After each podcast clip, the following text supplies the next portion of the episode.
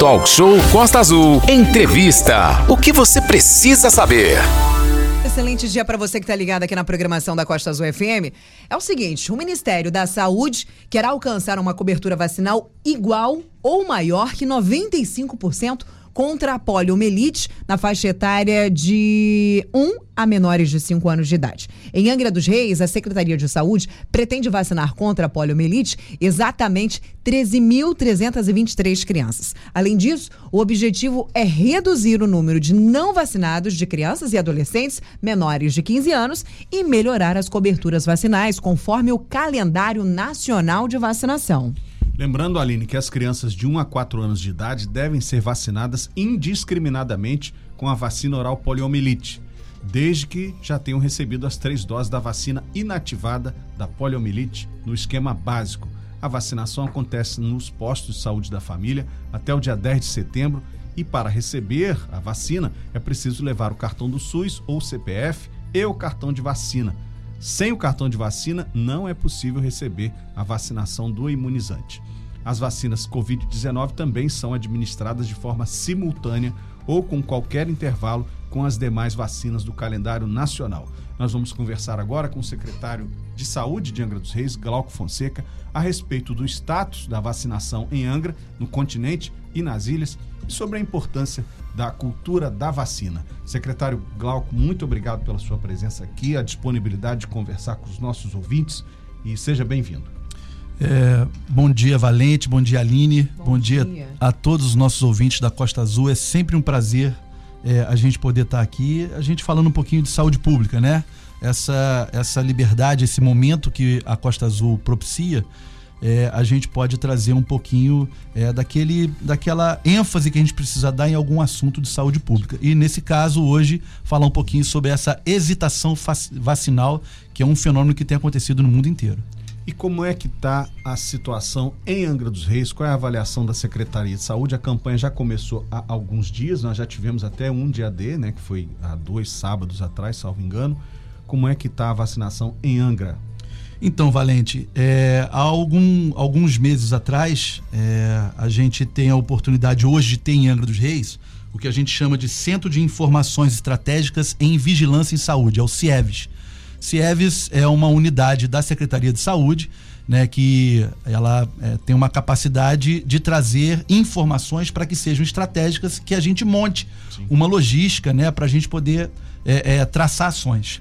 O CIEVES foi conquistado aqui em Angra dos Reis a partir do que a gente fez no Covid. Né? A gente conseguiu, a partir do que a gente fez no Covid, somado a termos aqui uma eletronuclear, é, a gente conquistou o CIEVES, que geralmente só é colocado nas, nas, nos municípios acima de um milhão de habitantes. Uhum. E aí o CIEVES trouxe para mim é, exatamente isso. O secretário, a gente tem um problema mundial, que é um fenômeno chamado de hesitação vacinal, no qual as pessoas têm deixado de levar suas crianças para vacinar. Né? Então a gente tem isso no mundo inteiro, não é diferente no Brasil, muito pior, não é diferente no estado e também não é diferente em Angra dos Reis. Sim. Por isso começamos já é, desde o último dia 9 de agosto, com o dia D, como você falou, no dia 20. Né? No dia 20 a gente teve a oportunidade de atualizar 1.233 cartões né, de vacinação. Dentre esses, é, 1.003 foram exatamente de vacina da poliomielite. Então, no dia 20, a gente teve essa ação do dia D. É, a ação multivacinação ela termina é, em todo o nosso estado no próximo dia 10 de setembro. Porém, né, na verdade, ele termina no dia 9. Mas para Angra dos Reis, vamos fazer um dia D municipal. Bacana. Né? Então, esse dia D municipal, nós vamos vacinar também 11 unidades de saúde abertas para que a gente possa ter o papai e a mamãe levando seus filhos para vacinar. Muito importante. É, Glauco, a gente tem falado, e é uma preocupação né, é, recorrente aqui, de informação, comunicação. Não, há, não é possível imaginar que alguém não saiba a importância da vacina. Mas é bom repetir, né? Qual é o risco que uma criança fica exposta, um adolescente fica exposto quando ele não é vacinado, quando ele não recebe, por exemplo, a vacinação contra a poliomielite, a paralisia infantil. Então, quando você diz, Valente, importante a sua colocação, quando você diz que as pessoas não têm, é, é, assim, não sabem como é o, a, o perigo dessa patologia. Sim. o que acontece é exatamente isso. Essa hesitação eh, vacinal que a gente tem falado, ela acontece porque o, a gente está com uma patologia erradicada no nosso país desde 1989. Correto. Né? Então nós estamos em 2022, nós estamos cursando aí há quase 20 anos, né? mais de, de, de 15 anos em que as pessoas é, é, não falam sobre essa patologia, ela não acontece em nosso país. Uhum. Os papais e mamães de hoje em dia não vivenciaram aquele surto daquele momento. Né? Então eles não sabem da, da ordem de grandeza dessa doença. Né? Uma doença que pode levar a óbito e pode levar também a problemas motores graves. Né? Então a poliomielite ela é ah, também chamada de paralisia infantil e ela pode simplesmente voltar a ser erradicada a gente tirar os, os números expressivos de hesitação facinal. Então, hoje, por exemplo, a Organização Mundial de Saúde preconiza que a gente tem que ter no país pelo menos 80, pelo menos 85%, desculpa, 95% Isso. da nossa, da nossa população vacinada. Chegamos a ter em 2013, Valente, 100% da população vacinada. Imagina. E são números extremamente expressivos. Sim. Mas, em compensação, tivemos agora em 2019, pouquinho antes da pandemia do, do SARS-CoV, a gente tinha um número de 85% da população. Já começou a acender uma luzinha amarela. amarela uhum. né? Por exemplo, é, nós temos Israel e Estados Unidos, que tem um, um número muito mais expressivo nós, que nós hoje de vacinação, já apareceram casos.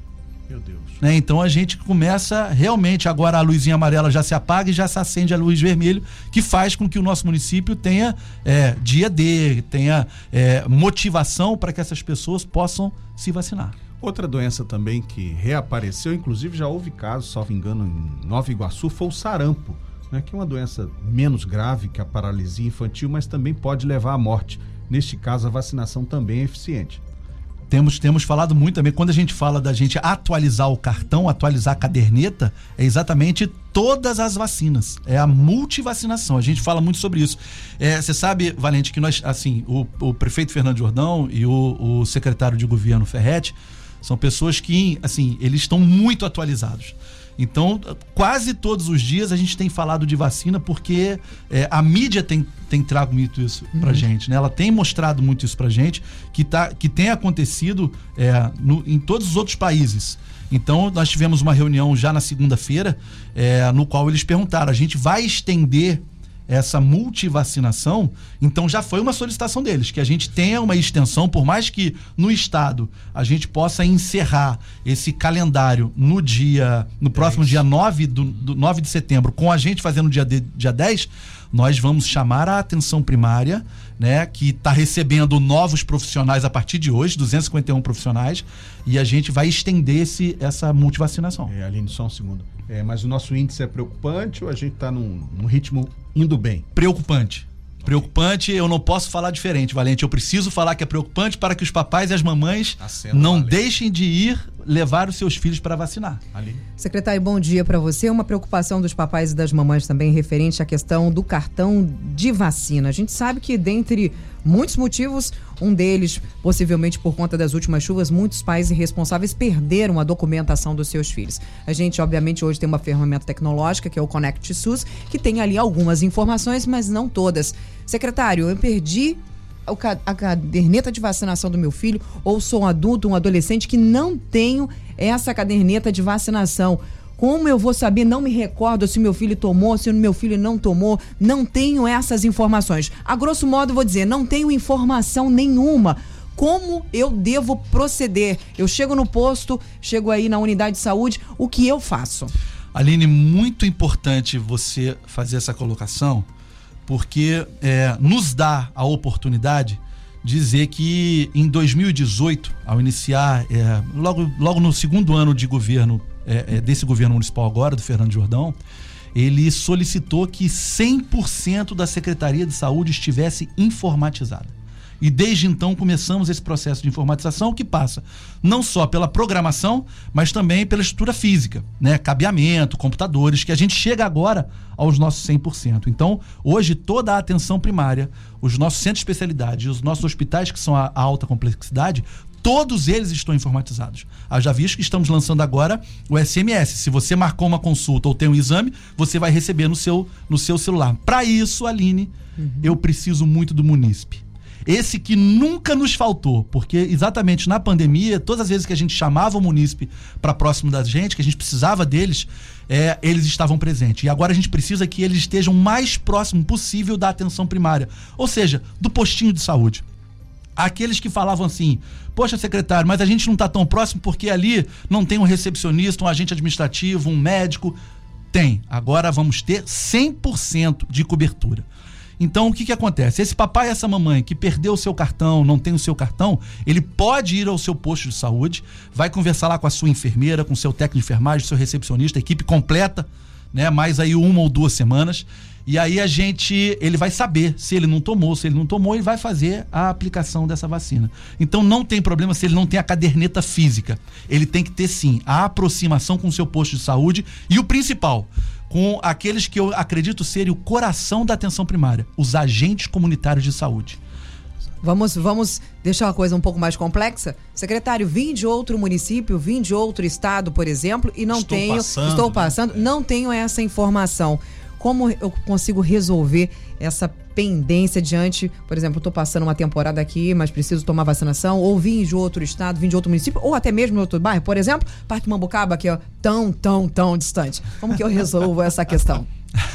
Então, o que que acontece? Quando a gente fala de cartão nacional de saúde, o SUS é para todos. O SUS que ele acontece em Angra dos Reis, ele acontece em Paraty, Mangaratiba e acontece em Catulé do Rocha, lá no nosso norte, nordeste do, do nosso país. Então, é, a obrigação de atender é de todos os municípios. Então, aqueles que chegaram, eu vou lembrar bem, Aline, é uma situação que aconteceu. Nós tivemos uma ação linda e maravilhosa no meio da pandemia, que foi a vacinação da Ilha Grande É verdade. né? Foi uma assim uma coisa que a gente teve até mídia nacional é, é, falando sobre essa nossa vacinação.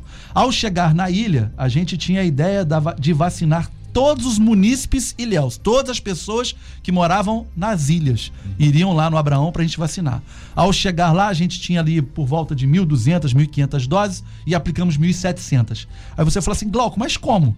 Por que você aplicou essas 200 doses a mais? Apliquei porque lá existiam turistas que quando chegaram lá e quiseram vacinar, o prefeito falou na mesma hora: vamos vacinar a todos. O SUS não é nacional, a gente não tem que fazer saúde para todo mundo, então eles vão sair daqui de Angra dos Reis com a sua vacina. Eles não vão levar só é, as belas ilhas nos seus olhares, mas vão levar também a vacina no seu braço. Perfeito. Glauco, uma pergunta muito interessante chegou aqui atra- através do nosso WhatsApp, 2433651588, é referente à questão da vacinação na escola. A Edilene está dizendo assim, secretário, será que poderíamos fazer uma campanha conjunta com a escola? Um exemplo, a escola pedir para os alunos apresentarem a carteira de vacinação atualizada. Acho que isso era feito antes, mas não sei se ainda está exigindo atualmente. Muitas das crianças, por exemplo, falávamos, por exemplo, daquele projeto... Saúde no olhar, No né? Saúde no olhar, que não podemos esquecer de falar sobre isso, justamente sobre isso. Ali está a massa de estudantes. Então, por que não levar esse trabalho, levar essa vacinação aos estudantes, já que os papais e as mamães acabam não tendo tanto aí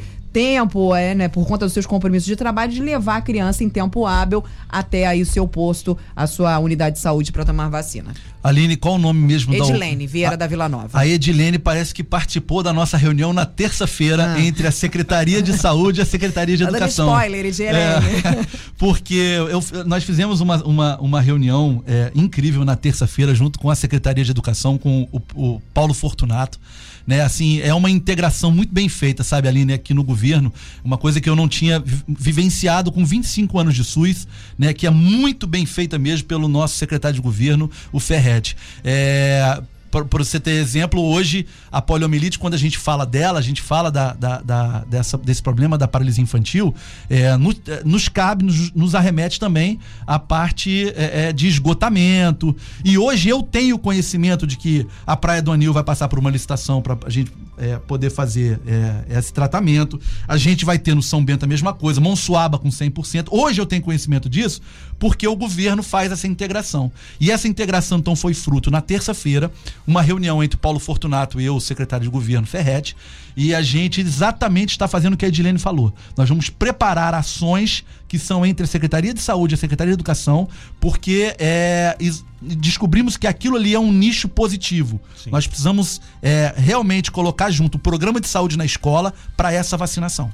É importante destacar que as duas maiores extensões do poder público no município são a rede de saúde da família, salvo engano, são mais de 30, 40 postos, e obviamente as escolas, né? Nós temos escolas em todos os bairros, então uma mão puxa a outra, uma solução puxa a outra. Essa integração é importante. 47 unidades é, de saúde, Valente.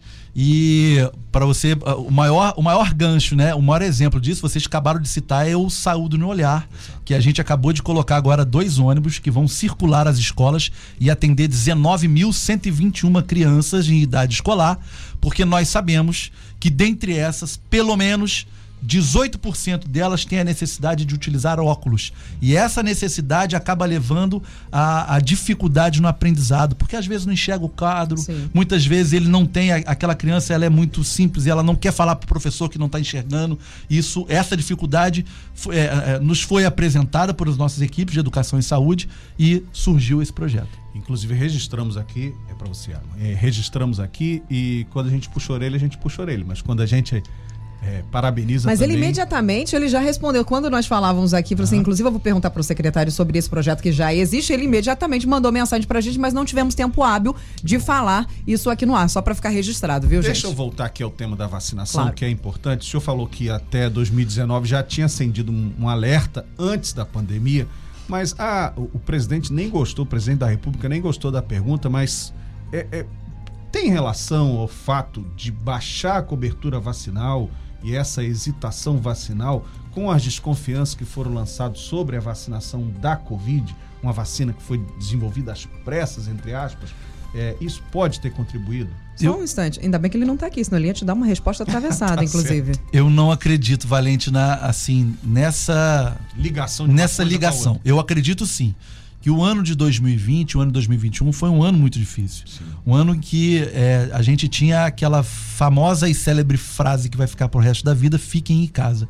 Então, se você fica em casa, você não vai até a unidade de saúde para você se vacinar. Então, Exato. realmente a gente tem a ausência, isso que a gente chama hoje, o fenômeno chama hoje de hesitação vacinal, ele foi motivado também pela pandemia. Mas não acredito que na ligação. Eu acho que o país, como o país, o, o Brasil é um dos países maiores exemplos de vacinação do mundo. Né? Então, eu não acredito que a gente consiga passar para as pessoas e elas hesitarem por não acreditarem na vacina, uhum. mas sim por aquele momento realmente estarem em casa. Lembrando que o Fique em Casa era uma orientação de saúde, né? era uma orientação sanitária, não era algo, algo de outra natureza. As próprias autoridades de saúde, o senhor possivelmente, estavam recomendando às pessoas que baixasse a circulação de gente para não aumentar o spread da doença. Com não, toda certeza. Não só no Brasil, isso foi uma, uma, uma, recomendação mundial. Inclusive, vale a pena ressaltar que todos os municípios, todos os estados fizeram uma grande campanha para estar indo vacinar as pessoas com comorbidades nos seus lares, os acamados e as outras pessoas que não, podi, não poderiam e que até mesmo era mais seguro serem vacinados em casa. Então, isso é importante. Né? Além, claro, da recomendação de ficar em casa, existe a recomendação do uso da máscara, da higienização o tempo inteiro das mãos. Então, assim, são várias recomendações que diminuíram, inclusive, os danos. Poderia ter sido bem pior se essas recomendações, se esse fique em casa não tivesse acontecido. Obviamente que as pessoas entendem a grosso modo fique em casa. Não vou para nada, não vou trabalhar, não vou fazer nada. Não é isso que quis dizer. O fique em casa é se você puder, se você tiver aí realmente só saia por necessidade e quando sair, proteja-se. Esse é o verdadeiro fique em casa. Glauco, em relação à Covid-19, qual é a situação do município? A gente continua é, sem a gente ter a relação de internação, né? A gente já diminuiu bastante, a gente continua avançando na vacinação. É, graças a Deus, o que a gente tem hoje do Covid-19, eu posso dizer que na sexta-feira passada a gente fez uma inauguração do SPA Frade. Né? A gente inaugurou um, um serviço de pronto atendimento lindo, né? É, em conjunto com a Eletronuclear, lá no Frade, junto também com o Núcleo Ampliado de Saúde da Família. E achei, assim, muito positivo. Que eu frisei bastante na minha fala lá que 42 aparelhos, contando camas Fowler, é, monitores multiparâmetros, respiradores, bombas infusoras, 42 aparelhos que estavam participando daquela inauguração, aparelhos novos, todos eles foram exatamente legado do Centro de Referência Covid. Isso é muito positivo da gente falar. Eu, todas as vezes que eu tenho oportunidade, e a oportunidade geralmente é aqui na Costa Azul, da gente poder falar isso. É o legado que ficou do momento assertivo né, que o governo municipal, que o prefeito Fernando Jordão disse: não vou montar um hospital de campanha. Vou fazer o primeiro centro de referência do Covid do nosso país. Né? Então a gente montou, todos os aparelhos estavam lá e hoje eles são mandados para nossas unidades. Então o Covid já está é, é, é, praticamente Controlado. controlado, né? Praticamente zerado na nossa cidade mas acho que vale, acho que aquelas relações sanitárias de máscara, de álcool, ele vai permanecer bastante na nossa população. Sem sombra de dúvidas, é assim que a gente sente aquele tof-tof, ou até mesmo hoje, por exemplo, aqui na rádio, né? Normalmente quando tem alguém que não está se sentindo tão bem assim, meio gripado, meio tossindo, as pessoas automaticamente já vêm trabalhar de máscara. Então isso é, é um, até um, cultura, um, cuidado sim. seu e um cuidado para os outros. Não está se sentindo bem, está tossindo, já coloque a sua máscara descartável, já tenha um cuidado, um zelo maior. São 9 horas 21 minutos. Estamos aqui ao vivo com o secretário de Saúde de Angra dos Reis, Glauco Fonseca. Você interage com a gente no 2433651558, ao vivo também no nosso canal no YouTube. Daqui a pouquinho vamos falar sobre a atenção dos olhos, um olhar diferenciado para os nossos alunos e vamos também fazer as perguntas dos nossos ouvintes, algumas que estão chegando através do nosso WhatsApp. Claro, temos que aproveitar, agradecer, aproveitar a presença do secretário de Saúde aqui para falar sobre outros assuntos. Está aqui na nossa pauta, inclusive, essa né, transferência de equipamentos que estavam no centro de referência para outras unidades, não apenas no FRAD, outras unidades de saúde receberam também esses equipamentos. Estamos ao vivo com o secretário de Saúde de Angra dos Reis, Glauco Fonseca, ao vivo também no nosso canal no YouTube. Caso você não consiga achar, clica no Stories do nosso Instagram, tem lá o link, você cai direto para a nossa transmissão ao vivo também.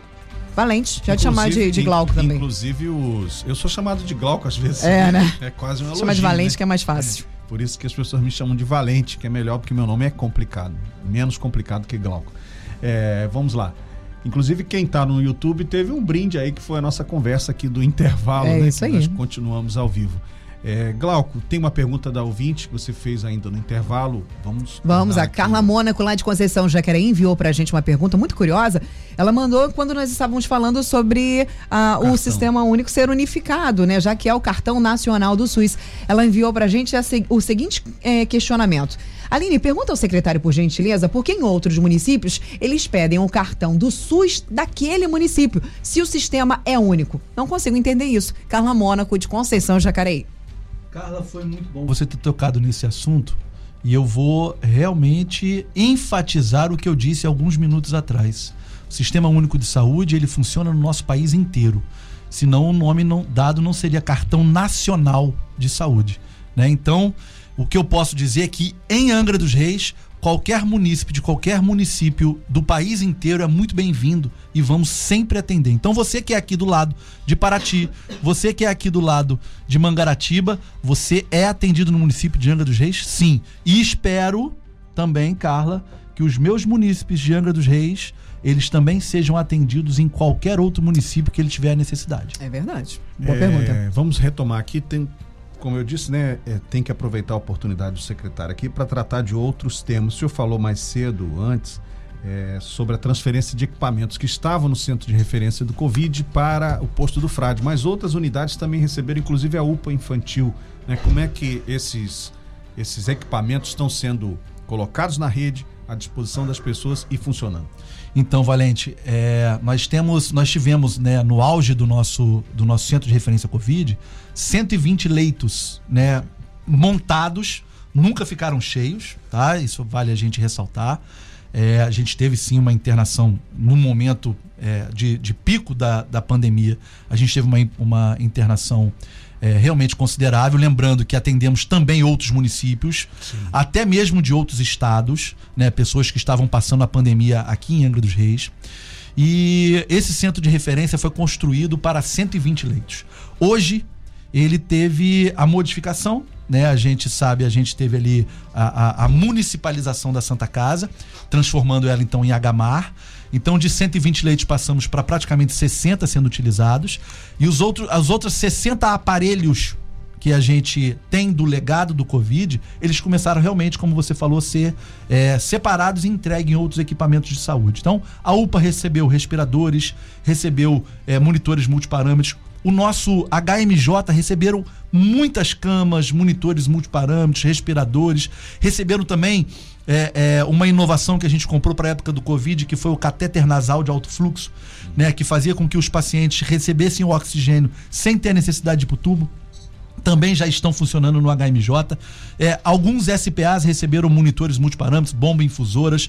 Então, toda nossa alta complexidade que a gente chama de serviços hospitalares da nossa cidade, UPA, Serviços para Atendimentos e o HMJ, eles receberam esses equipamentos. O senhor diria então que a nossa rede de assistência, essa de média complexidade, é completa, digamos. Nós temos equipamentos e, e condições de atender bem o munícipe? Com toda certeza. Então a gente está extremamente preparado. Agora, o que eu sempre digo, a minha equipe toda, e não vou deixar de dizer nunca, temos muito, mas muito para melhorar. Né? Então, todas as vezes que a gente pensar em alguma tecnologia nova para que a gente possa salvar vidas, eu sempre tenho esse aval do nosso secretário de governo, do nosso prefeito. Eles falam exatamente isso. Busque inovações. Busque tudo aquilo que você precisar para transformar a saúde pública em qualquer tipo de saúde privada que a gente vê por aí. É o que o nosso prefeito coloca na educação, ele coloca também na saúde. Não é possível você ter diferença. Se tem no, no privado, eu quero no Vamos público. buscar no público. Maternidade, é, secretária, a última, uma das últimas vezes que o senhor esteve aqui foi para falar da transição de Santa Casa para o Hospital Maternidade Municipal. Foi uma transição marcada por algum atrito com a Irmandade, né? E eu queria perguntar ao senhor como é que ficou a questão trabalhista dos ex-funcionários da Irmandade, os que não puderam ser absorvidos pela, pela maternidade. Valente, primeiro eu vou colocar que eu tô sumido com muita tristeza. Eu me sinto muito em casa aqui e podem me chamar mais vezes. Mas bom. falando de. Assunto tem. falando falando de Santa Casa Transição pro HMAR, né? Que é o nosso Hospital Maternidade de Angra dos Reis.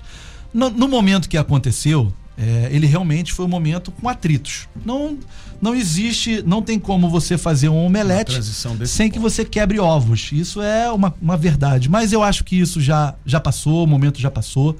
Né? A gente passou por uma municipalização que não tinha como a gente não fazer. Nós é, é, fomos ali é, provocados por um documento que veio a partir de um órgão, órgão fiscalizador externo que eu tenho muito respeito. Né? E esse órgão fiscalizador mostrou, nos apontou problemas. É, eu não poderia, naquele momento, repassar recurso. E a Santa Casa, ao mesmo tempo, me respondeu que sem o recurso ela não podia sobreviver.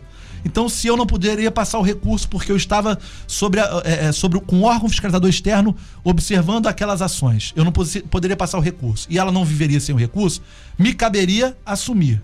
Você dizer assim, secretário, mas naquele momento não é uma, assim, um mega desafio? Sim, pegar um- uma maternidade no momento que eu já tenho vários outros equipamentos de alta complexidade, era um momento, mas é, como sempre, eu aprendi muito isso aqui em Angra dos Reis, com, exatamente com uma pessoa que eu, eu sempre fico falando muito, mas o prefeito Fernando Jordão e o secretário Ferretti, eles. A gente leva o problema a e eles trazem pra gente exatamente sempre aquela força. Vamos pegar, vamos fazer, vamos. E a gente municipalizou. Né? Então a gente teve ali um apoio muito grande da nossa procuradora-geral, na figura do nosso eh, procurador, Dr. Eric. Né? Então a gente fez assim, a toque de caixa, uma coisa muito rápida, mas com muita responsabilidade. E a situação hoje Hoje a gente colhe os frutos desse momento. Hoje nós temos uma, uma- um hospital maternidade que eu tive a oportunidade na, na penúltima sexta-feira da gente ir lá entregar o primeiro kit para a mãezinha, que é um kit que a gente está entregando que tem ali um enxoval para aquela mãezinha que não estava preparada, né? Às vezes que não tem recurso, né? É, com um folhetinho ensinando como é que cuida do umbiguinho, como é que coloca é, é, o material para aquela criança não ter assadura, as, as primeiras fraldas. A gente foi entregar esse kit. Mas o mais importante, Valente, não foi simplesmente entregar um kit, mas foi a gente escutar dos papais e mamães que já tiveram outros filhos que falaram pra gente: hoje eu vejo uma diferença muito grande. Quando eu entro aqui, eu me sinto exatamente num hospital privado. Essa fala, Valente, ela vai acabar. Aí você vai me perguntar o porquê. Porque essa distinção não pode existir mais. A gente está colocando agora na rua 38 mil consultas especializadas que a gente licitou. E elas vão acontecer aonde? Em clínicas que também têm plano de saúde ou privado. Então a pessoa que está ali pagando 300, 400 reais numa, numa consulta privada ou está usufruindo do seu plano de saúde de 2 mil, 2.500 reais, ela vai estar sentada do lado de uma pessoa do SUS com a sua consulta gratuita. Isso é um problema para mim. Você vai falar, por que, Glauco? É um problema porque daqui a pouco as pessoas vão começar a falar assim: a saúde em Angra dos Reis funciona, posso parar de pagar o meu plano. E aí Vai aumentar a demanda. Vai aumentar a nossa demanda. Por isso que saúde não tem limite, Aline. A gente sempre, todas as vezes que a gente fizer bastante na saúde, a gente vai ter mais por fazer. Eu já, eu já vou dizer algo que acredito que seja um pouco contra a maré do que vocês estão falando. Eu acho que vai ser ótimo, na verdade, porque nós não, quere, não queremos pagar o plano de saúde, nunca Aline. quisemos pagar. Não, a gente não quer pagar plano de saúde, a gente quer ter uma qualidade de atendimento no SUS. E por isso pagamos o plano de saúde, porque infelizmente não encontramos. Então, se vai voltar, se a promessa da saúde ser de qualidade pelo SUS, que ótimo, o plano que se vire. Farinha pouca, meu pirão primeiro, como a gente sempre fala. A gente quer o SUS, de- a gente não quer falar assim, hashtag ah, eu apoio o SUS. Então, que o SUS seja muito melhor do que o plano de Sim, saúde sim. mesmo e que a gente pare de pagar plano de saúde, com certeza. Aline sempre antenada e com a Constituição debaixo do seu braço, né? Saúde é direito de todos e dever do Estado. Exatamente. Agora, vamos falando é. as perguntinhas dos nossos Isso, ouvintes. exatamente. Porque, obviamente, né, o mundo tem do- as histórias sempre têm dois lados. Há queixas, ainda há coisas que precisam melhorar e os nossos ouvintes estão chamando a atenção para esses desafios da saúde pública na cidade. Vale a pena ressaltar que os planos de saúde também, pelo PROCON, são os que mais recebem reclamações. Ou seja, não é porque você está pagando que o serviço também é de qualidade. Sabemos disso, infelizmente. Quantas pessoas não conseguiram fazer procedimentos cirúrgicos que eram importantíssimos, tiveram que entrar na justiça, medicamentos, pessoas com comorbidades, enfim. Só antes de começar as perguntas dos nossos ouvintes, nosso querido Wallace, amigo lá do Ariró, que também é funcionário do SAI, teve, né, há um mês atrás, os seus gêmeos, Gêmeos, na é. Santa Casa, Rafael e Gabriel, junto à minha amiga Talita, tá mandando mensagem aqui, agradecendo, falou que o atendimento foi maravilhoso. Eu tive o meu filho mais velho há 15 anos atrás na maternidade Quadrato de Vilhena.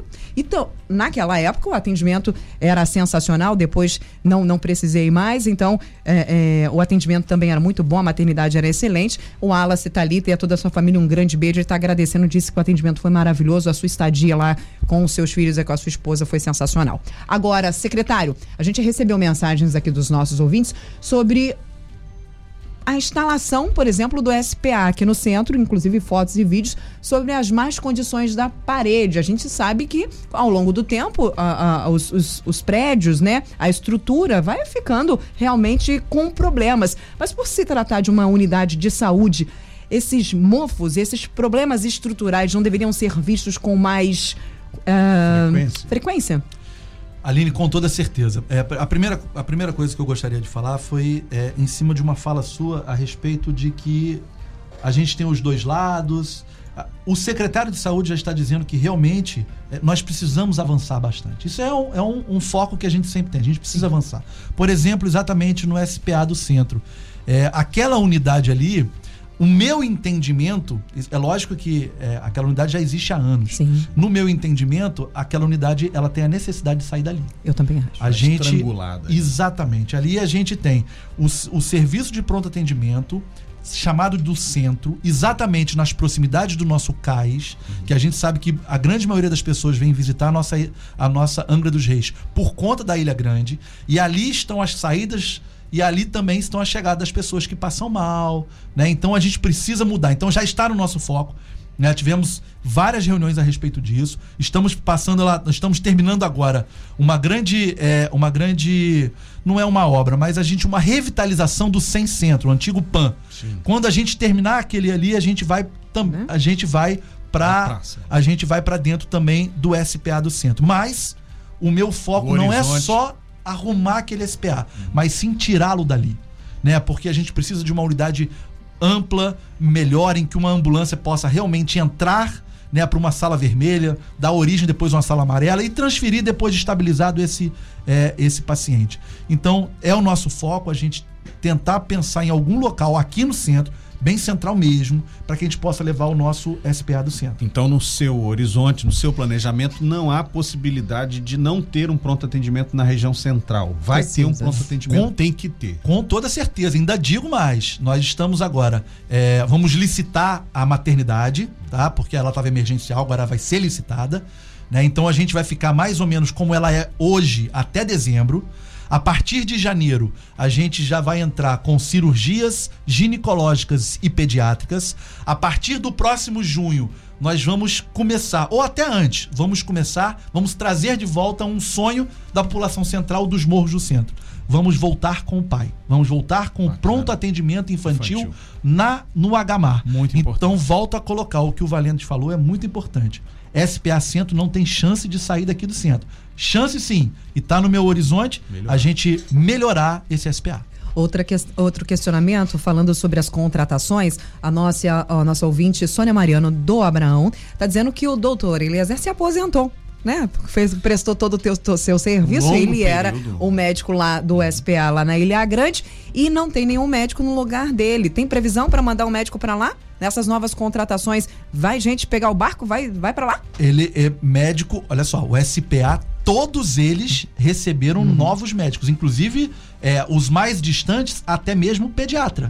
Então já tem, assim, pelo menos alguns meses que o meu telefone não toca no sábado e no domingo por conta de falta de médico em SPA. Tá certo? Agora, se for. Se for é, médico de ESF, que realmente. a Saúde gente- da família. é, então a gente tem aí ao longo dos anos, mas são muitos anos, né? A gente teve exonerações, a gente teve Aposentadoria. aposentadorias, até mesmo morte, né? Em toda a estrutura de recursos humanos da estratégia de saúde da família.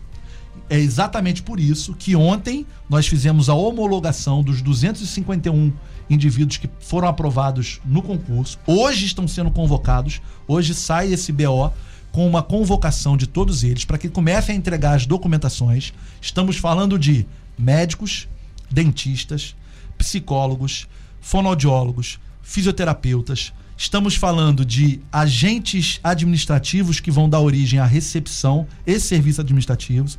Então, todo o recurso humano necessário para uma estratégia de saúde da família, para um posto de saúde funcionar, vamos ter nos 47, nas 47 unidades de saúde espalhadas é, por todo o nosso município. Qual a data para eles, esses, esses é, que foram convocados agora, que estão começando a entregar a documentação, começarem efetivamente a trabalhar? É exatamente, a sua fala é um pedido meu para que essas pessoas corram para entregar os seus rápido. documentos rápidos, façam seus exames rápidos para que a gente possa recebê-los e assim que eles começam, não vou esperar todos eles chegarem. Eles forem chegando, à medida que forem chegando, vamos já colocando eles nas unidades de saúde para que a gente possa é, é, ter toda a nossa estratégia de saúde da família coberta. Perfeito. Aline, rendeu, acho que a gente vai ter que Vamos para mais um bloco, mais um Glauco? bloco, Já que você gosta de ficar aqui À com a vontade, gente, va- é. acho que poderíamos ficar a semana inteira que umas temos questões algumas questões. É, importantes. Vamos lá. Breve intervalo, já já voltamos. Continue fazendo as suas perguntas, ainda tem uns questionamentos dos nossos ouvintes. Vamos passar tudo para o secretário. Você pode ouvir, assistir a gente também através do YouTube, nosso canal no YouTube. Confira a nossa página no YouTube e assista essa entrevista conosco. Terceiro bloco de entrevista com o secretário de Saúde de Angra dos Reis, Glauco Fonseca, ao vivo no nosso site, no nosso aplicativo e também, claro, no nosso canal no YouTube, porque estão chegando muitas perguntas, questionamentos dos nossos ouvintes referentes à área da saúde. Inclusive, nós estamos convidando aqui o secretário Glauco para vir, dê um quadro fixo aqui no Talk Show, só para responder as perguntas dos nossos ouvintes, o que também é muito importante a participação de todos, né? E esclarecimentos úteis, esclarecimentos importantes sobre a saúde pública na cidade. Uma das perguntas é sobre exames preventivos, né? Saúde da mulher. Em geral, isso demora. Não pode, não pode, não há uma forma de fazer com que esses exames, que são importantes, né? Quanto mais demora o resultado de um exame, mais chance a, a enfermidade tem de avançar, se houver enfermidade. É, como é que faz para agilizar a entrega desses exames? Valente, primeiro que não existe a gente ter que ter essa demora. Não concordo com isso. Você está certo. E o pior é que ele existe. Existe Sim. demora, Existe. é fato. É, fato. Então nós temos aí é, três, três é, é, é, observações que a gente precisa fazer sobre o exame preventivo. O primeiro que ele, como muitas cirurgias é, que eram eletivas, né, muitas consultas eletivas, eles ficaram é, totalmente para trás na época da pandemia. Então Tem um- 2020, 2021, eles atrasaram muito. Correto. Né? Segundo ponto, é, recursos humanos, equipamentos é, e unidades precárias na atenção básica, na atenção primária. Que a gente já. olha, Resolveu com o pessoal. Exatamente. Para você ter é, como exemplo, 10 unidades já passaram por reformas pequenas nossas, da nossa própria equipe. Sete estão em reforma agora, nesse momento, e 12 estão para ser Então, o licitadas. senhor está dizendo que nesses postos onde não havia reforma, a- havia dificuldade de, Dif- coletar o material. Exatamente. E a dificuldade maior pelo RH, né? Que a gente agora está suprindo.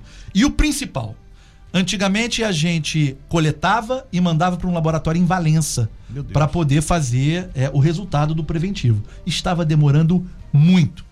Como o nosso laboratório, nós trocamos o laboratório da cidade já há mais de um ano e ele tem funcionado bem, né? Uma coisa que eu gostaria até de, de frisar e colocar. Muita gente reclamou para mim na rua, encontrava comigo falou assim: secretário, é, às vezes eu não posso ir no posto porque o horário de funcionamento do posto eu já saí para trabalhar. Quando eu chego do trabalho já, já fechou o posto. Como é que eu faço? Como é que você faz? Obrigatoriamente, esse, esse laboratório que a gente contratou novo, ele montou uma sede linda e muito bem preparada no centro que você pode coletar aqui. Né? Então a gente, quando a gente percebeu que esse laboratório, além de dele ser é, é, super aberto para a gente pedir essas, essas coisas para eles, essas ações para o munícipe, nós percebemos que ele estava com uma qualidade muito boa. Tiramos então o Valente lá de Valença e trouxemos para dentro de Angra dos Reis para que a gente possa acelerar. Então o preventivo agora coletado por as novas equipes na estratégia de saúde da família, eles vão ter esse resultado dentro de Angra dos Reis. Qual é o tempo médio ideal de espera pelo resultado? Que, que vocês trabalham com que. Porque hoje há relatos que demoram mais de dois meses. Não, o, a- o relato Dois meses tá rápido. É, o relato é, dois, bem- dois meses é até considerável. É. Né? A gente ter 45 dias a 60 dias para chegar ao exame. Mas estavam realmente chegando em 120, 90 dias. Exatamente. E agora qual é o tempo que. Exatamente esses de 45 dias é, é o É tempo. o ideal, né? É o ideal. Falando nos exames, falamos ainda nos atrasos também de consultas específicas, que são chamadas ambulatoriais. Muitas pessoas pensam: olha, eu não consigo marcar um ortopedista, eu não consigo marcar um ginecologista, eu vou até o posto, eu não tenho o clínico para estar fazendo o encaminhamento dessas especialidades. Como é que vai funcionar isso com a chegada desses novos profissionais? É, já tem essa distribuição? Você tem como você falar para a gente, hoje você sabe, um mapa de onde não tem médico? Onde está faltando os médicos, por exemplo, os nossos ouvintes aqui estão falando, Aline, aqui no Bracuí também não tem médico. Aqui na Monsuaba também não tem médico. Você sabe exatamente quais são os pontos que esses médicos vão atuar, porque não tem médico nessas unidades? Sim. É, a, a fala deles, dos ouvintes, com toda certeza, desses médicos específicos por bairro, é de estratégia de saúde da família. Né? Então a gente tem uma ausência muito grande, realmente. Para você ter um exemplo agora, para a gente clarear. Sim. Eram 21 vagas para médico na estratégia de saúde da família. Somente 10 se inscreveram. Por quê? Vocês Então, têm um diagnóstico disso? O diagnóstico é, é salarial. Entendi. É, assim, Salário. por Uma mais- exigência de tempo, né? Porque o médico de saúde da família não pode fazer outra coisa. Exatamente. É, naquele dia ele tem 40 horas para cumprir. Uhum. Então ele tem que ficar pelo menos quatro dias ou cinco dias dentro de uma unidade. Você de julga que o salário disponível não é o ideal, então, para esses profissionais? Não é atrativo para esses profissionais que Mas é- muitas mas das é um vezes. bom salário, tá? É, é, assim, Depende, né? Você sabe quanto você paga para uma faculdade, por exemplo, aqui em Angra dos Reis, você paga 12 mil por mês. Uhum. Então você, por exemplo, a gente às vezes não tem um profissional, aqui em Angra dos Reis ele precisa vir de fora. A nossa, o nosso custo de vida é alto. O salário que é, é- é aplicado aqui acaba não, não valendo muito a pena para você transferir toda a sua vida para cá, você vai estar trocando seis por meia dúzia. Você acredita que seja isso, Glauco? É exatamente isso. A gente está na, na pontinha do estado, né, Aline? Então, realmente, é, é, o médico ele tem essa dificuldade de porque ele sabe que se ele vai pegar um plantãozinho, dois plantãozinhos, dois plantãozinhos, valente lá em outro, ele vai já vai chegar a esse Fazer valor. esse Exatamente. né? E eu, mas quando a gente montou o termo de referência, para que esse processo, quando ele nasce, para a gente estar hoje convocando 251 pessoas, ele nasceu no início do ano passado. O processo ele é um processo moroso, né? Então, e ne- nesse interim, conversando com a nossa procuradoria e com o nosso, é, a nossa parte, nosso corpo jurídico, a gente chegou à conclusão que eu não posso pagar para quem está entrando agora, diferente daqueles que já estavam Sim. né? Então o salário é exatamente de referência. Então isso eu tenho essa dificuldade. Então esses esses médicos que vão entrar agora, o que eu tenho de pensamento junto com a nossa equipe, junto lá com o nosso superintendente de atenção primária, é que eu pegue dos 10 médicos que entraram, neste momento, enquanto eu não vou chamar mais, porque eu vou abrir para mais 11. Ok. Né, Eu, vou, eu vou pegar os 251, lotar eles nos lugares, né, a todas as outras profissões, e os médicos eu vou chamar de novo mais 11 médicos. Mas por enquanto, esses 10 médicos que são de 40 horas, eu preciso dividi-los. Eu vou pegar ele 20 horas num bairro e 20 horas numa unidade e 20 horas na outra unidade. Seja meio período, né? Mas que atenda todas as Que- comunidades. Se você não tiver o seu médico cinco dias na semana, pelo menos dois dias, três dias você vai ter no seu bairro. Agora, Valente, deixa eu só fazer uma- um pedido aqui ao Glauco. Glauco, explica pra gente uma coisa que é sempre dúvida do paciente, dúvida do consumidor e do cliente que faz a utilização desse serviço médico na rede pública. Você diz assim, ah, provavelmente o pessoal que está reclamando são dos ESFs, que não tem não médico. Não seria interessantíssimo você expor essa informação na própria unidade, dizendo: olha, aqui neste ambiente, por exemplo, não é obrigatório ter um médico, por exemplo, atendendo especialista. Aqui um, vem um especialista fazendo uma consulta ambulatorial, por exemplo. Explica pra gente onde é obrigatório ter o médico e onde não é obrigatório. Como funciona? Estratégia de saúde da família, o médico é o generalista. É aquele médico que ele vai quando necessário, quando necessário, porque o ideal mesmo é que o percentual maior, quase 70%, seja solucionado dentro da unidade. A equipe da unidade ela é preparada para isso. Então a gente tem ali estratégia de saúde da família. O, o agente comunitário de saúde vai aos, ao- aos domicílios, buscam os problemas, trazem para dentro do posto, é discutido, e aí a tentativa é que esse médico generalista, que o médico de família está escasso, mas é um dos médicos mais hipocráticos que existe. Né? É aquele que realmente faz medicina hipocrática, a medicina quando ela surgiu, né, para tratar exatamente o indivíduo globalizado. Então, esse médico, ele 70% ele deveria ser tratado ali. A gente sabe que não é muito o que acontece. E 30% somente mandado para o especialista. Então, médico de estratégia de saúde da família, generalista.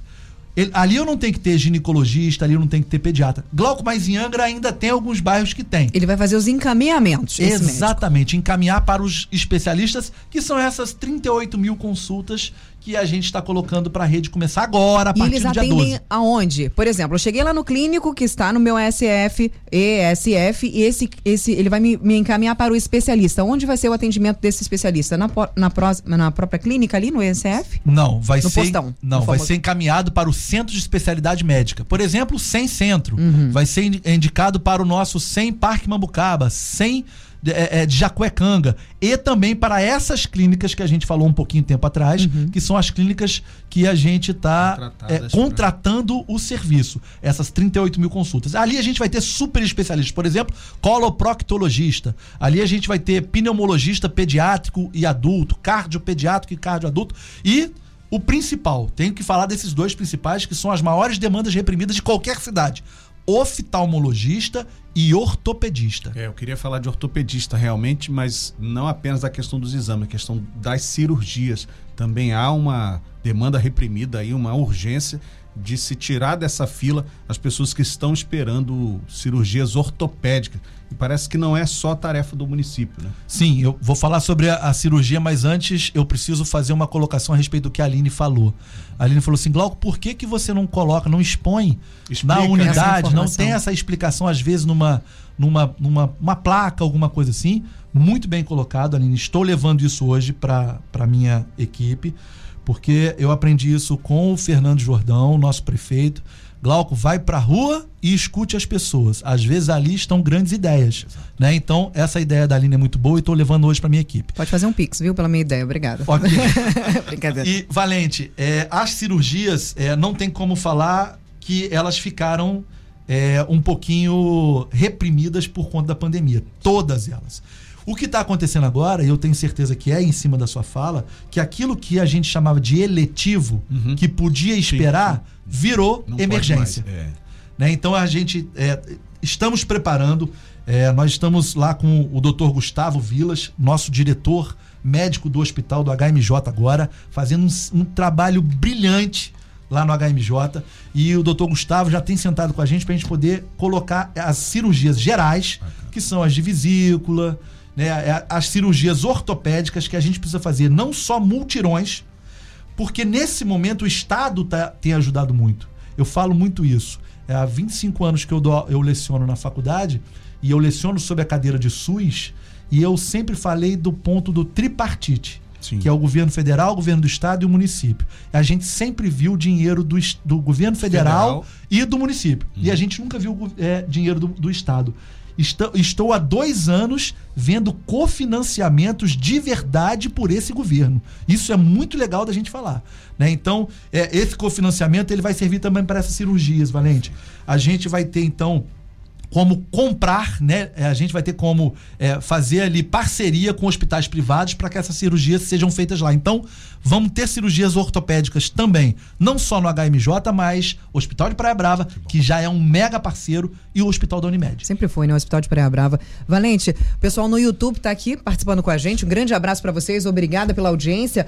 Um ouvinte, o Jonas, é, ouvinte e também internauta, dizendo: Bom dia, gostaria de saber quando vão colocar profissionais para atender as crianças autistas. O CAPS não tem, não tem psicólogos e médicos para atender os autistas. Tem, tem vaga? Como é que vai funcionar esse serviço? Que inclusive era referência antes da pandemia aqui na nossa cidade. Pessoas de outros municípios vinham para tratar os seus filhos com autismo. Como é que está funcionando esse serviço nesse momento aqui, Glauco? Aline, se tem um serviço hoje que a gente, assim, é no Brasil inteiro, pós-pandêmico também, são os serviços de saúde mental. Né? Hoje a gente está. É uma escassez. Não só prof... para os autistas, só, só fazer um, um adentro, os autistas e as pessoas que precisam de acompanhamento psicológico, todos eles. Todas as pessoas com deficiência, né? Então o que a gente tem é uma dificuldade grande de ter psiquiatra. Uma dific... A gente já, já, já abriu o processo seletivo para psiquiatra e a gente não conseguiu. A gente tem dificuldade grande para psicólogo, tanto é que a gente tem um número expressivo nesse, nesse CPD que a gente chama hoje Sim. de psicólogos. A gente vai ter psicólogos dos nossos núcleos ampliados de saúde da família, para que a gente lá na ponta, lá na atenção primária, a gente possa começar a absorver esses problemas. Né? E a gente vai ter um centro do autismo que está sendo também estudado e que a, é, a pasta escolhida para começar ele foi exatamente a Secretaria de Governo, né? Que ela falou assim, vai ficar mais amplo e eu vou chamar todas as secretarias que forem necessárias para estar interface com essa interface, exatamente. Agora a respeito do CAPS, nós vamos mudar o nosso o nosso CAPS, a gente vai tentar transformar ele de dois em três, né? Vamos tirar ele da onde ele está e levar ele para uma casa maior. Né? Estamos procurando um local que a gente não alugue. Tem um passado aqui é, complicado da gente só alugar e fazer puxadinho, alugar e fazer puxadinho.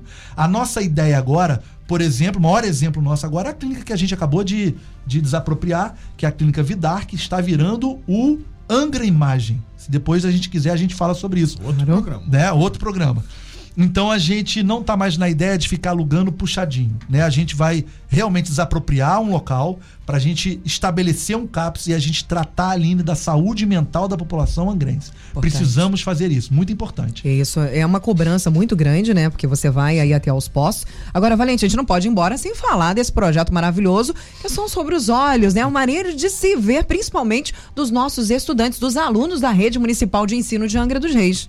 Exatamente. E eu tenho uma última pergunta depois dessa. Claro. Então, Saúde no Olhar, secretário, o, dois ônibus foram contratados pela Secretaria de Saúde, pelo município, né, para percorrer um em direção ao Bracuí, o outro, se não me engano, Frade, né, para atender as crianças. São 18 mil exames, ou são 18 mil atendimentos como é que vai funcionar e, e depois do Bracuí Frade já tem para onde eles vão? Com, é, é, só complementando a informação, já havia um projeto anterior falando sobre isso, inclusive os alunos da rede municipal têm gratuidade, direito à gratuidade na, na obtenção dos Bom, óculos, caso ele for, for, necessário. Mas aí a gente esbarrava num problema que era o seguinte, para fazer isso você precisava ir até o posto de saúde, ter o seu clínico te encaminhar para o oftalmo. E aí a gente não tinha o clínico em algumas unidades, não tinha como fazer esse encaminhamento. Como é que a gente resolve primeiro esse problema para depois a gente falar desse novo projeto que vem por aí? Todo, todo o problema ele apresenta viés, né? A gente tem ali as arestas que a gente precisa parar. Então, a Aline falou o fluxo correto que a gente precisa. Então, é, com o saúde no olhar, primeiro eu precisava resolver a atenção primária. Uhum. Então, a atenção primária está lá, os médicos, a equipe toda estão sendo recompostas para que as pessoas que, que vão até a unidade básica de saúde saiam de lá com encaminhamento. Perfeito. Encaminhamento para quem? Primeiro, Projeto Saúde no Olhar, um projeto que começou em 2018 no HMJ. Fernando Jordão, é, na época ele queria que a gente levantou qual que era a principal é, é, o principal especialista que estava com necessidade no nosso município e aí eu volto a dizer que isso é nível nacional é, oftalmologista e ortopedista. Então, o oftalmologista a gente colocou dentro do HMJ a saúde no olhar. A partir dali começou consultas oftalmológicas e entrega de óculos gratuitas para idosos e crianças de idade escolar. Então, a partir desse momento, a gente começou a analisar 2019, 20, 21 e chegamos à conclusão: Sociedade Brasileira de Oftalmologia preconiza 30% das crianças em idade escolar têm problemas visuais e 18% delas têm a necessidade de utilização de óculos. Surge então Saúde no Olhar Móvel, que é a Secretaria de Saúde, dois ônibus constituídos, inaugurados agora na última sexta-feira. Né? A gente está tá fazendo um piloto no Frade, no Bracuí, mas em seguida eles vão começar pelas escolas é, é, maiores que a gente tem no município, uhum. provavelmente lá no Parque Mambucaba a primeira e aqui no centro. Então a gente vai começar com, com esses dois ônibus. Eles vão fazer, o aluno passa, né? Esses 19.121 alunos vão passar primeiro pelo alto refrator, tendo a necessidade, entra para consulta, né? Então é uma é um acolhimento, não gosto de chamar de triagem, Aline. Quem tria, tria para dentro e tria para fora. Em Angra dos Reis a gente acolhe só para dentro. Então esse indivíduo, ele passou pela autorrefração, né? Essa criancinha vai lá e ele é atendido para saber o grau que ele tem, qual é o problema, astigmatismo, miopia, e aí a partir daquele momento ele passou pela consulta, a sua receita vai para a fábrica de óculos, ele volta para aula normal. Isso tudo feito na, nesse, nesse ambiente, é, nesse ônibus, então ele não vai precisar, vai passar lá, vai ter que mandar, encaminhar, fazer, não sei o que. Não, isso direto na escola. Já fez a consulta, todo o acolhimento, tudo certinho. O próprio profissional que está ali vai fazer o encaminhamento para a fábrica. Tudo certo. Exatamente isso. Então entrou no ônibus, um ônibus com ar-condicionado, todos os aparelhos. Ele entrou lá, ele vai observar, ele vai fazer toda a sua ação. Se ele tem a necessidade, vai ser avisado a ele que ele tem a necessidade do óculos e ele volta para sua aula normal. Ótimo. Na semana seguinte, chega na sua escola o seu óculos com a sua caixinha, com a sua flanelinha e vai ser entregue a esse aluno. Sem fake news. Talk show. Você ouve? Você sabe.